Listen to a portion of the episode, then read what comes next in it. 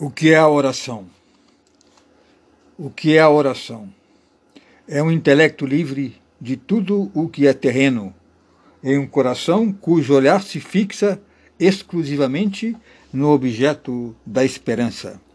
Afastar-se disso é imitar o homem que espalha em seus campos sementes misturadas ou que lavra a terra com uma parelha composta de um boi e de um burro. A oração, sem distração, é a que produz na alma o pensamento constante de Deus. Nova encarnação.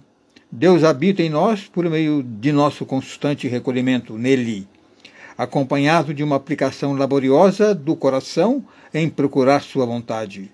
Os maus pensamentos involuntários têm origem num afrouxamento anterior. O que é a oração espiritual? O que é a oração espiritual? Na oração espiritual, quando os movimentos da alma sofrem ação do Espírito Santo em consequência de sua verdadeira pureza. Um homem em dez mil recebe esse favor. Um homem em dez mil recebe esse favor.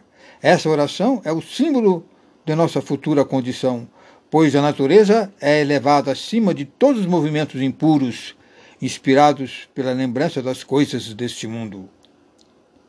É a visão interior cujo ponto de partida é a oração. Em que consiste o apogeu dos labores da ascese?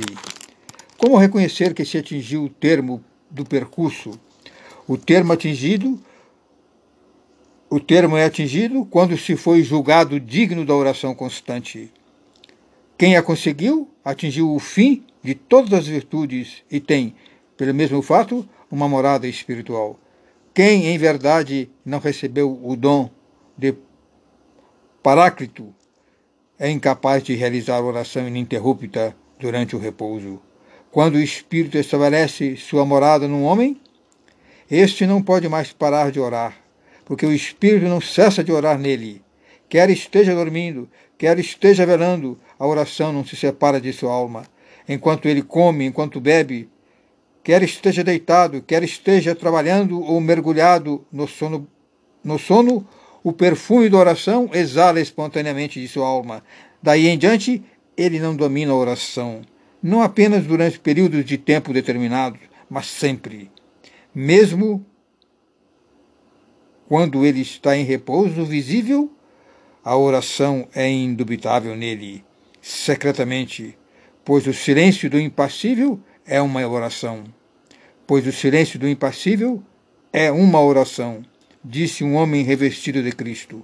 Os pensamentos são noções divinas, os movimentos do intelecto purificado são vozes mudas que cantam em segredo essa salmodia ao invisível. Se chegardes a unir a meditação das vossas noites com o serviço de vossos dias, sem desdobrar o fervor das operações do coração, não tardareis a abraçar o peito. Não tardareis a, abraçar o peito de Jesus. Este é o meu conselho.